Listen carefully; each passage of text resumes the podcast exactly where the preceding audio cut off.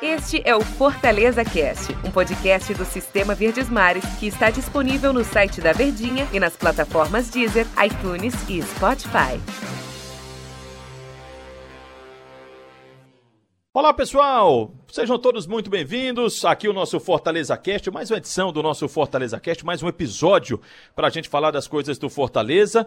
Fortaleza que está se preparando aí para enfrentar a equipe do Goiás. E quando a gente fala em, em se preparando para enfrentar o Goiás, ele está se preparando para enfrentar o que pode representar uma permanência dele na Série A do Campeonato Brasileiro. Mas, Antero, como assim? Mas já? Explico já. Deixa eu só falar aqui que você pode compartilhar essa, esse nosso podcast aqui, o Fortaleza Cast, para os seus amigos, no grupo aí da torcida, com os seus familiares. O importante é que cada vez mais pessoas tenham acesso e possam nos acompanhar, porque nós estamos aqui todos os dias nas primeiras horas do dia, assim que você acordar, já tá o episódio novinho em folha aí para você acompanhar nos seus aplicativos e também no site da Verdinha.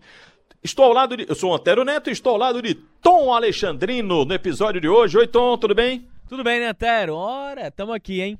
Tudo bem, tamo junto. Tom, eu falei que Fortaleza está se preparando para enfrentar o Goiás e acho que o Marcelo Chamusca vai fazer um trabalho até psicológico também muito forte para esses próximos jogos da equipe do Fortaleza. Por quê, Antero? Porque o Fortaleza tem cinco jogos, né? Os próximos cinco jogos da equipe do Fortaleza, quatro serão em casa. Quando você vê quatro jogos em casa de cinco, você já regala o olho e diz: opa, que ótima possibilidade. E aí eu vou deixar para falar sobre os dois últimos jogos em casa daqui a pouquinho. Mas eu queria focar nas três primeiras partidas, que é essa contra a equipe do Goiás, na quarta-feira da semana que vem contra o Corinthians, contra o Corinthians, e depois contra o Bragantino, fora de casa. Os outros dois jogos que ele terá em casa, desses cinco que eu me referi, será o clássico, e aí é um campo neutro, né? E depois recebe a equipe do Flamengo, e a gente sabe que o Flamengo, né, tá disputando com o Inter, com o Atlético Mineiro, com o São Paulo, mas a gente sabe que a equipe do Flamengo é realmente um ponto fora da curva pelo investimento, pelos jogadores e pela temporada que fez ano passado, da continuidade.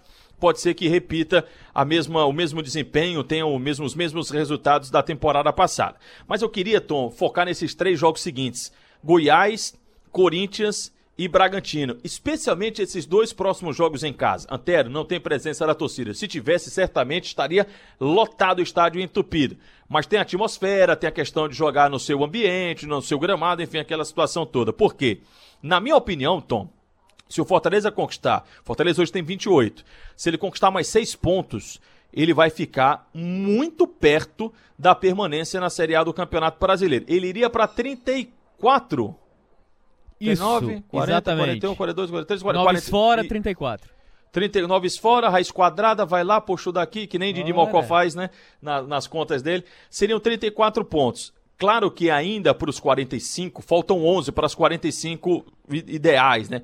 Eu acho que a, o, o, o, corte para a permanência da Série A do Campeonato Brasileiro ele vai ser mais baixo. Mas mesmo assim, se a gente pegar o corte dos 45, após o jogo contra a equipe do Corinthians, estaríamos na 25 rodada. Me contra corrija, quem? por favor, se eu estiver errado. Contra quem? Né? Contra o Co Corinthians. Ah. Agora contra o Goiás é a rodada 23, depois o Corinthians a rodada 24. E aí ficaria faltando mais 14 jogos? Isso.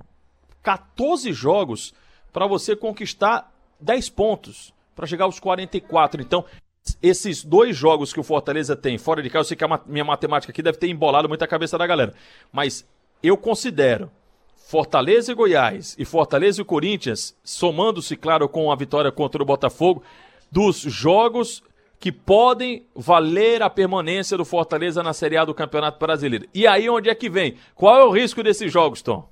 Rapaz, o risco é você se atrapalhar, né? Você se atrapalhar diante da minha visão hoje da superioridade coletiva que existe.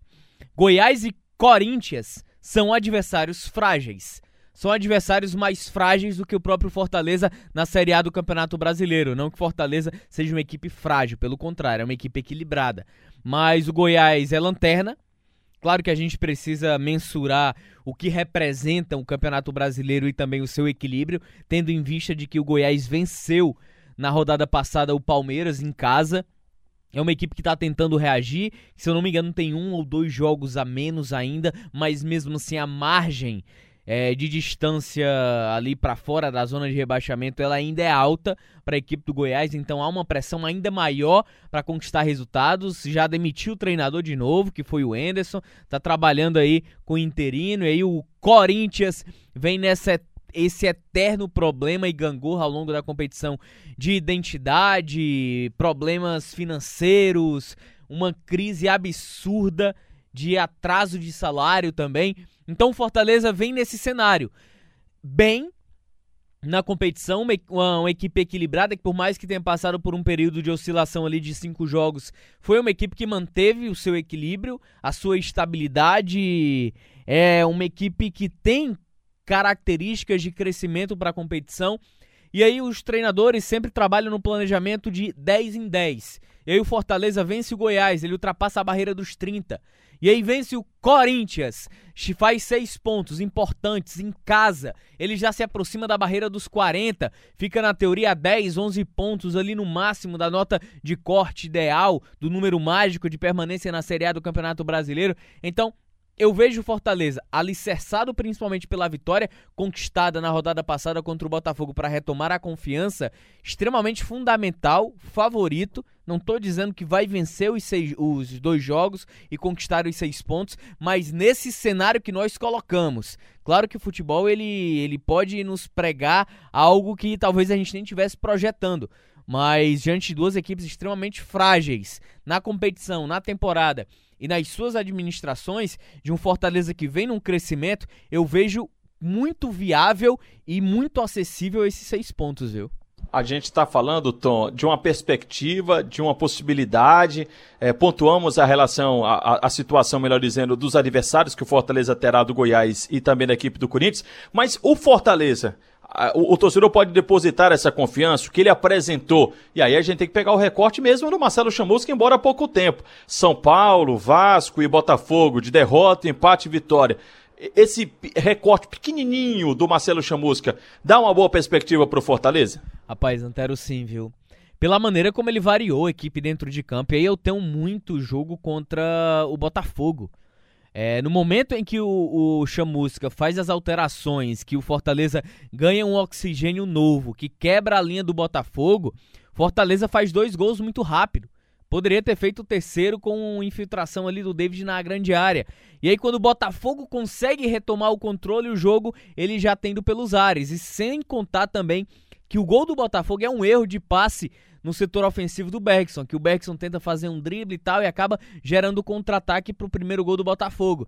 Contra o Vasco também, quando o Vasco coloca, coloca o grandalhão lá, o colombiano Torres, no segundo tempo e ganha mais terreno, o Chamusca imediatamente já coloca na partida o Wanderson, o Carlinhos coloca o Bruno Melo para a linha de frente e aí o Fortaleza já recupera o controle da partida em pouco tempo de trabalho. E aí a gente coloca também as entrevistas coletivas do Chamusca. Ele fala com uma lucidez, com uma nitidez, com uma convicção que impressiona. De que no início de trabalho ele já consegue apresentar, é, além da continuidade que ele pegou, da mecânica do time, como ele gosta de falar, aliado a algumas pequenas alternâncias que faz o Fortaleza voltar ao domínio da partida, eu vejo como muito promissor o trabalho do Chamusca, Antero. Tom, obrigado pela companhia. Amanhã a gente ainda pode conversar mais, aliás, a gente vai conversar mais sobre a equipe do Fortaleza, essa expectativa para o jogo contra o Goiás. Por hoje eu agradeço demais aqui a tua companhia, esse nosso papo aqui sobre perspectiva do Leão, que são as melhores possíveis. Um abraço, Tom. Valeu, valeu, Antero. Valeu, pessoal. Um abraço. Até amanhã. Este é o Fortaleza Cast, um podcast do Sistema Verdes Mares que está disponível no site da Verdinha e nas plataformas Deezer, iTunes e Spotify.